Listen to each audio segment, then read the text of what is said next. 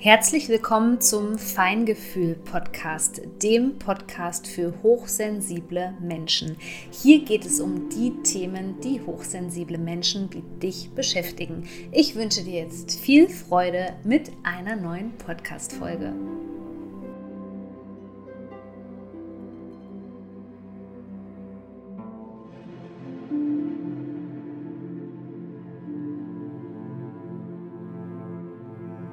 Die heutige Podcast-Folge nennt sich Botschaften der Seele und somit herzlich willkommen.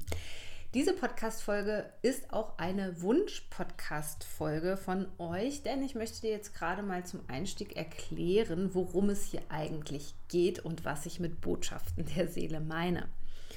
Mit Botschaften der Seele ist im Grunde genommen gemeint, dass unser Körper ständig über gewisse Symptomatiken mit uns kommuniziert. Und ich möchte dir heute die spirituelle Bedeutung von den körperlichen Symptomen, die die meisten feinfühligen Menschen mit sich herumschleppen, sozusagen, die möchte ich dir heute in dieser Podcast-Folge erklären. Es geht also darum, wo sich gespeichertes Trauma zeigt. Heute tauchen wir tief ein, um zu verstehen, wie sich dieses gespeicherte Trauma in verschiedenen Körperbereichen manifestieren kann. Wenn du wissen möchtest, was gespeichertes Trauma ist, energetisch betrachtet, dann switch einfach nochmal zurück zur vorherigen Podcast-Folge. Da kannst du dir das Ganze nochmal anhören. Wir richten heute den Fokus auf sozusagen ein paar Körperpartien und zwar einmal den Kiefer, den Schulter-Nackenbereich, der gerade sehr prominent ist bei hochsensiblen Personen, den Rücken und die Hüfte. Man sagt, wenn die Schmerzen länger als drei Monate andauern, dass die dann die Folge von energetisch gespeicherten Trauma sind. Ganz wichtig, das ist natürlich nur eine Sichtweise darauf. Solltest du starke Schmerzen haben, dann ist es natürlich absolut ratsam, auch professionelle Hilfe in Betracht zu ziehen. Beginnen wir mit dem Kiefer. Warum ist da Trauma und Stress gespeichert? Wenn wir Stress empfinden oder Trauma erleben, also Hochstress, dann spannen wir ganz unbewusst diesen Kieferbereich an und pressen sozusagen den Ober- und den Unterkiefer zusammen. Oft kennen das auch Menschen, die nachts mit den Zähnen knirschen. Auch das ist also aus der spirituellen und energetischen Sichtweise ein Zeichen dafür, dass wir im Schlaf Stress verarbeiten oder Trauma. Denn hier geht es ganz viel darum in diesem Bereich, dass wir uns nicht richtig ausdrücken können und deswegen die Zähne zusammenbeißen, anstatt etwas zu sagen. Wir unterdrücken also viele Emotionen damit. Es hat auch etwas damit zu tun, dass unsere Grenzen ständig überschritten werden, aber auch Wut, die zum Beispiel verbal nicht ausgedrückt werden kann. Und dementsprechend ist es bei vielen Menschen so, die People-Pleasing betreiben, also die immer versuchen, dem anderen zu gefallen, dass die eben dazu tendieren, hier im Kieferbereich eben ja Verspannungen beispielsweise zu spüren, dass immer alles ganz angespannt ist, dass man Probleme damit hat, diese Partie sozusagen auch den Unterkiefer einfach mal ähm, sozusagen zu öffnen und, und fallen zu lassen. Da ist eigentlich ganz oft Druck auch drauf.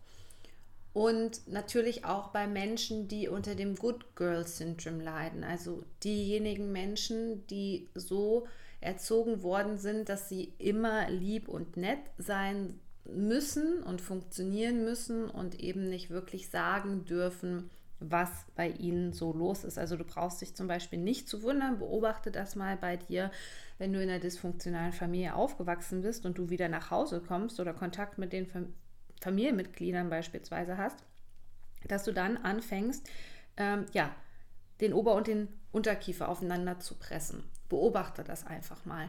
Das kann dir schon helfen, da ein bisschen Bewusstsein reinzubringen und dementsprechend diesen Bereich auch ganz bewusst zu entspannen. Die zwei Bereiche, die natürlich miteinander verbunden sind, sind ganz klar der Schulter-Nackenbereich. Bei den Schultern sagt man, dass man dort auch oft vergangene Belastungen trägt und auch hier geht es natürlich viel, das, so geht es in allen Bereichen, geht es darum, um unverarbeitete Emotionen im Grunde genommen. Aber bei den Schultern geht es auch viel darum, Verantwortung zu übernehmen.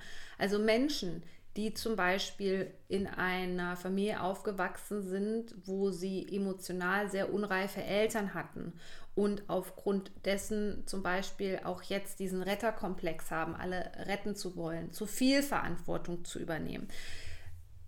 In Kindheitsjahren schon viel zu viel Verantwortung übernommen haben. Diese Menschen können natürlich den Problembereich gerade hier in diesem Schulterbereich haben.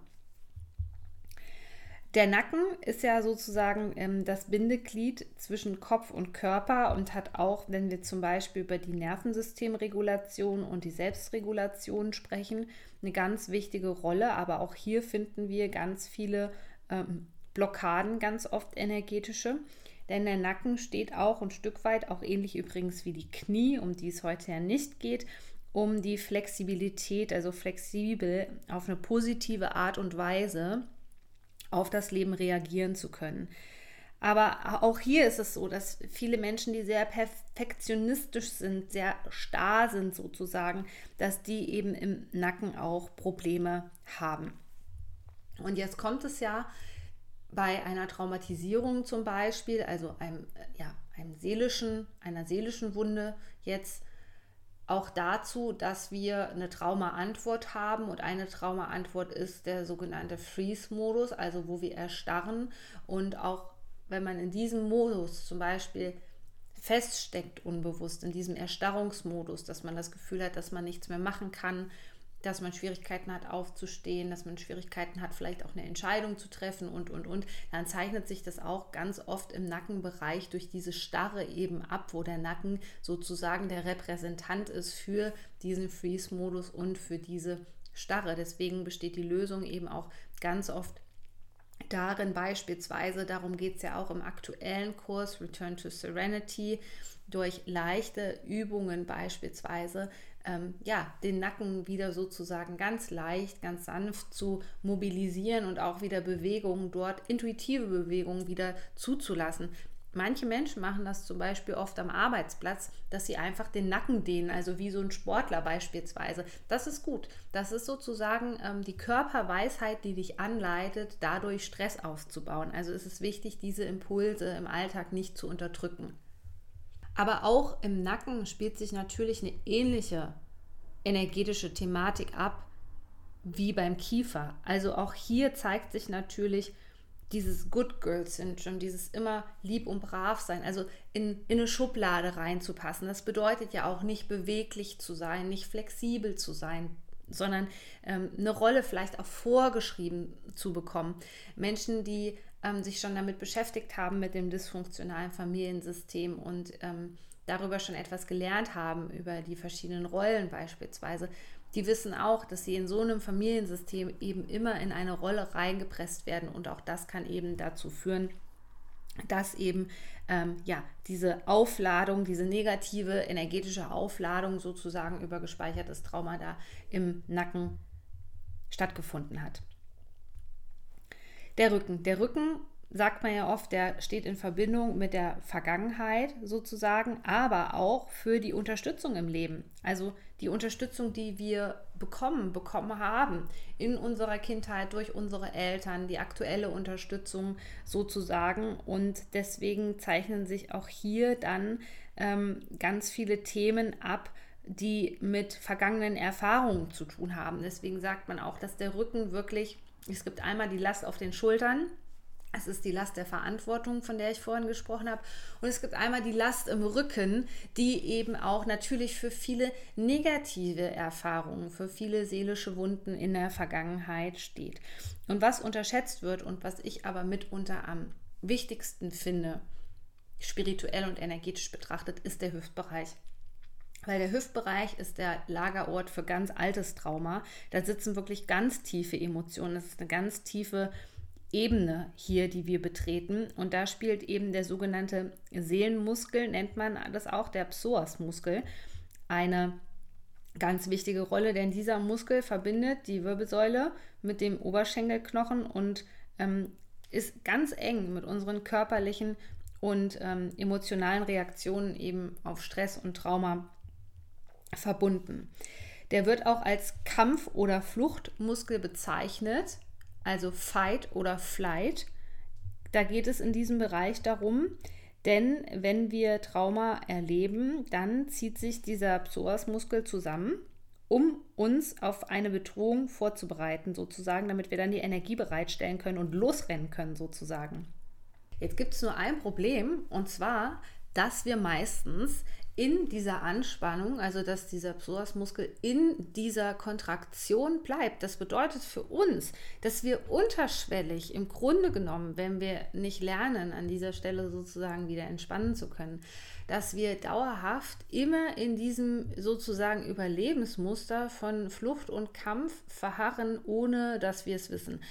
Was entsteht daraus? Da ähm, entstehen, ich nenne es immer komische Verhaltensweisen heraus, die eben genau aus diesem Modus heraus gewählt werden, die wir mh, aufgrund dieses Kampf- und Fluchtmodus eben auswählen für uns, weil wir uns in einer Hochenergie sozusagen immer noch ähm, befinden, die unser Körpersystem als bedrohlich einstuft, aber eigentlich keine Bedrohung ist. Ein einfaches Beispiel ist dafür, dass es ja viele Menschen gibt, die sich sofort angegriffen fühlen und dann eben in den Kampfmodus reingehen und alles als Bedrohung wahrnehmen und richtig gemein werden und richtig fies werden. Das wäre zum Beispiel ein Be so ein Beispiel dafür, ähm, dass genau diese Sache stattfindet. Und somit ist es so, dass dieser Muskel bei jeder Form von Hochstress im Grunde genommen beteiligt ist und sich zusammenzieht. Und unterbrechen kann man das Ganze eben nur, also man, es gibt natürlich auch zum Beispiel so etwas wie Neuro-Yoga, was das Ganze unterstützen kann, ganz klar. Aber aus meiner Sicht, und das ist ja immer die Sicht des Nervensystems, die ich wähle, ist es unabdingbar, zu, ne, zu, selber zu lernen oder dem Körper eben wieder beizubringen, wie man diese Stressreaktionen im Grunde genommen unterbricht. Und das gilt eben auch für all diese Thematiken. Denn indem wir Stress in unserem Körpersystem verstehen und auch das, was der Körper uns sagen will, und es muss ja nicht immer zu diesen Schmerzen kommen, zu diesen chronischen Schmerzen, die wir ja fast alle in der westlichen Gesellschaft irgendwo mit uns rumtragen. Ich meine, wer kennt das nicht? Es ist eben wichtig, zu lernen, schon vorher, was will mein Körper mir jetzt sagen? Indem ich bemerke, dass wenn ich aus einem dysfunktionalen Familiensystem komme und wieder Kontakt beispielsweise mit meinen Eltern habe, dass ich meinen Kiefer zusammenbreche und ihn dann eben beispielsweise jetzt bewusst entspanne. Es gibt natürlich noch andere Dinge, die man in den Alltag integrieren sollte, um dem System das wirklich beizubringen, dem Nervensystem, dass es sich sicher fühlen kann mit dieser Entspannung, weil das ist meistens das Problem.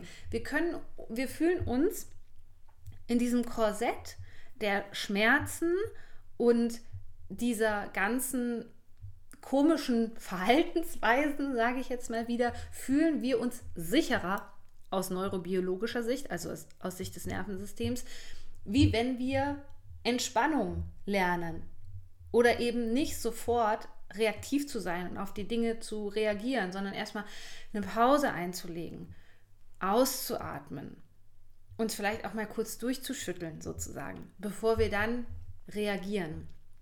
Und das ist etwas, das können wir erlernen, das können wir wieder erlernen. Das Hauptproblem liegt eben darin, dass wir es oft durch unsere Eltern nicht erfahren haben, wie das funktionieren kann, also wie man im Grunde genommen Stress bewältigt oder Stress abbaut. Aber es ist nicht zu spät.